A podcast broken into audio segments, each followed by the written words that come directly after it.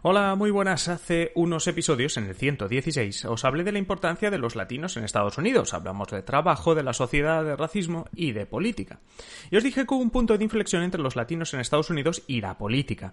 Ese punto fue una controvertida ley en California en 1994. California, que había sido un estado claramente republicano hasta entonces, pasaba a convertirse en demócrata. Y los latinos salieron en masa a votar. ¿Queréis saber por qué? Bienvenidos a un nuevo episodio de Simple Política.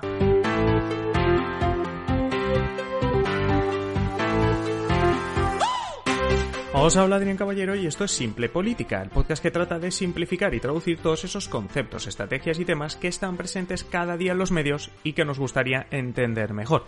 Como os decía al inicio, hace unos días hablamos de la influencia que a día de hoy tiene la comunidad latina en Estados Unidos, además de los millones de trabajadores latinos que generan más de un billón de dólares de riqueza, os hablé de política. Los latinos no son una comunidad muy activa a nivel político tienen más abstención que la media, aunque en los últimos años estamos viendo cómo salen a reivindicar sus derechos. La presidencia de Barack Obama, la llegada del ex Ocasio Cortez al Congreso. Los latinos jugaron un papel relevante en estos hechos. ¿Por qué los latinos no participan, eso sí, tanto en política? La cuestión se resuelve, como os dije, pensando en los estados donde más peso, donde más presencia tiene la comunidad latina. California y Texas son donde más latinos hay. Son dos estados donde en las presidenciales ya se sabe quién gana. En Texas ganan los republicanos y en California los demócratas, por lo que la gente en general sale menos a votar porque considera que un voto más o un voto menos no importa. Pero os dije que eso de que California es demócrata es relativamente nuevo. Durante muchos años California ha apoyado a presidentes republicanos.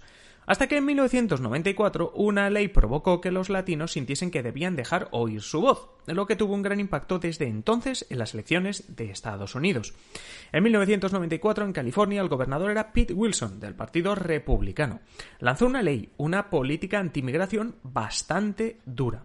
¿Por qué? Quería presentarse a las primarias para ser candidato a presidente de los Estados Unidos en 1996, además la reelección como gobernador estaba a la vuelta de la esquina, y pensó que se metería a los votantes republicanos en el bolsillo con una ley dura anti-inmigrantes.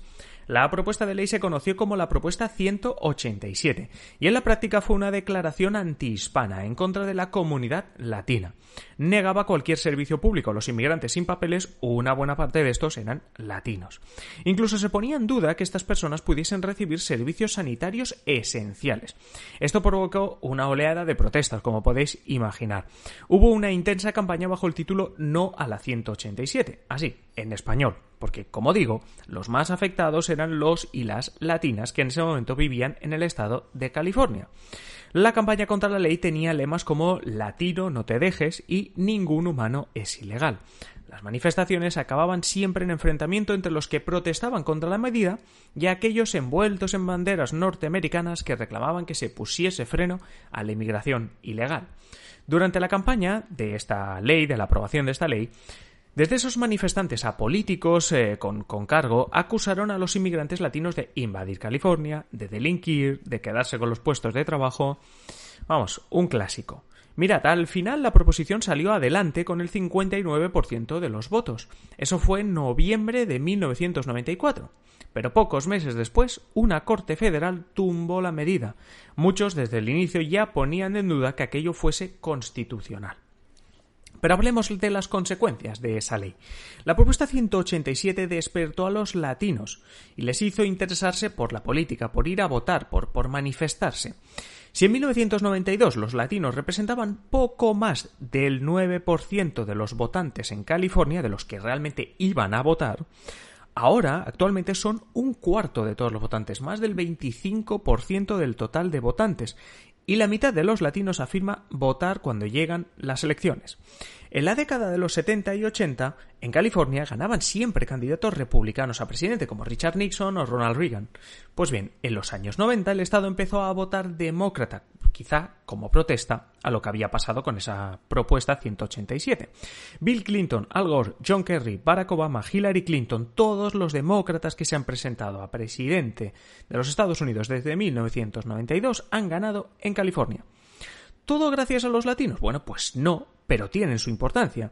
Pensad que no es solo que buena parte de los latinos que no votaban antes fuesen a votar. Eso ya incrementa los votos que tú obtienes. Se trata también de cómo el Partido Republicano perdió apoyos entre la comunidad latina. Actualmente, dos tercios de la comunidad latina vota demócrata y un tercio republicano, pero antes era un poco más equilibrado.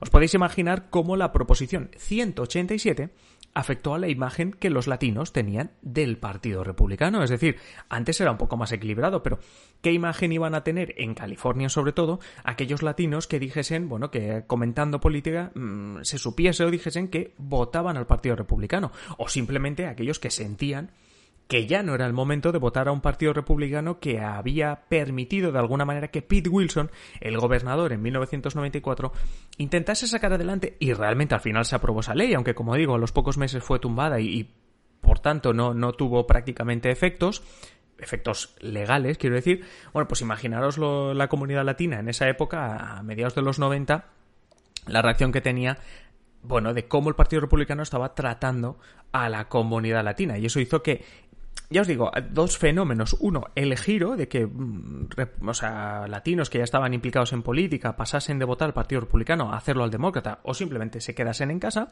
Y que muchos latinos que realmente no participaban en política empezasen a hacerlo y la inmensa mayoría de ellos lo hiciesen por el Partido Demócrata. Por tanto, lo que ocurrió desde ese momento sí que podemos decir es que los demócratas ganaban nuevos votantes que antes no votaban, como os digo, y los republicanos perdían algunos apoyos de estos latinos. ¿Qué opináis vosotros de, todo esto, de, lo que pasó en 1994? ¿Qué creéis? ¿Que ¿Cómo sería la reacción si a día de hoy, pues bueno, Donald Trump o alguno de los gobernadores de Estados Unidos, de los estados donde más latinos hay, decidiese sacar una propuesta similar, que ya las ha habido en los últimos años, eso sí. Dejadme cualquier comentario en ebooks y si queréis contactar conmigo para decirme pues qué os parece este podcast o sugerirme nuevos temas, id a adriancaballero.net barra contactar. Y vamos a acabar la semana no solo pidiéndoos que os suscribáis en Spotify, en ebooks, en Apple Podcast, sino diciéndoos que también estamos presentes en Google Podcast. Si tenéis un Android, también nos podéis encontrar en Google Podcast. Por cierto, eso quiere decir que podéis programar a vuestro smartphone para que por las mañanas os reproduzca si queréis este podcast, ya que ya sabéis que sí, bueno, que podéis tener una serie de rutinas programadas en vuestro smartphone Android. Si le decís buenos días, os puedes dar las noticias, etcétera. Bueno, pues una de las cosas que podéis programar es que al decirle buenos días, pues suene, además de las noticias, de lo que queráis, este podcast cada día, ya sabéis, de lunes a viernes, un nuevo episodio. Nada más, nos vemos en el siguiente episodio. Un saludo y que tengáis feliz día.